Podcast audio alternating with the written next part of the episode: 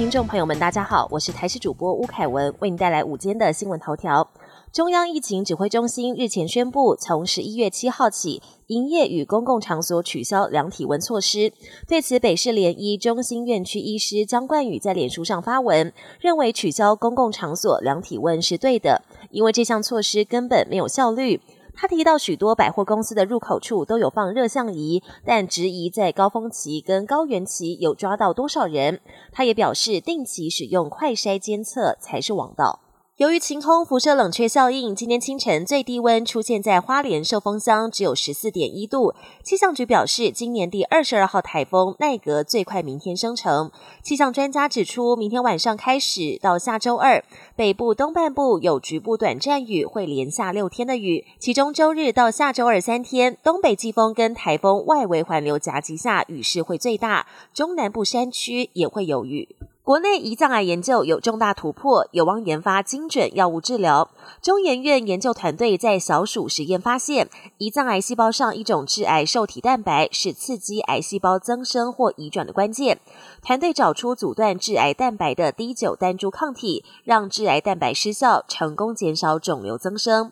论文已经刊登在国际期刊，接下来将会进行人体临床试验，朝抗癌药物研发迈出一大步。国际焦点：英国首相苏纳克二十五号正式上任，在首相官邸前发表首场演说。除了要立刻修正前首相特拉斯犯下的错误，更誓言要稳定经济，并用行动团结英国。各国领袖纷纷表达祝贺，但美国总统拜登却把苏纳克的名字念错。乌克兰总统泽伦斯基也立刻跟苏纳克通话，并邀请他访问乌克兰。相较之下，克里姆林宫反应冷淡。而面对英国当前的经济危机，苏纳克新内阁恐怕没有蜜月期。菲律宾昨天晚间发生六点四强震，造成一家医院严重毁损，天花板轻钢架塌落，墙壁也被震垮，砖块散落一地。医护人员紧急疏散院内所有的病患。而地震发生在二十五号晚间十点五十九分，震感非常的强烈，民众纷纷夺门而出。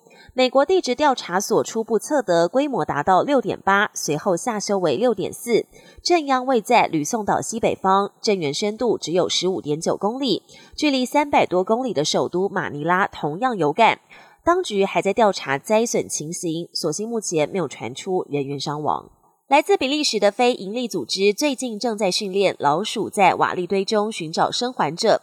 训练人员在老鼠身上安装了小型摄影机，一旦老鼠发现目标，就会触动开关，发出哔哔声。虽然目前还在初期的研究阶段，不过老鼠体型小，嗅觉优异，将来训练有成，渴望成为救难人员的好帮手。本节新闻由台视新闻制作，感谢您的收听。更多内容请锁定台视各节新闻与台视新闻 YouTube 频道。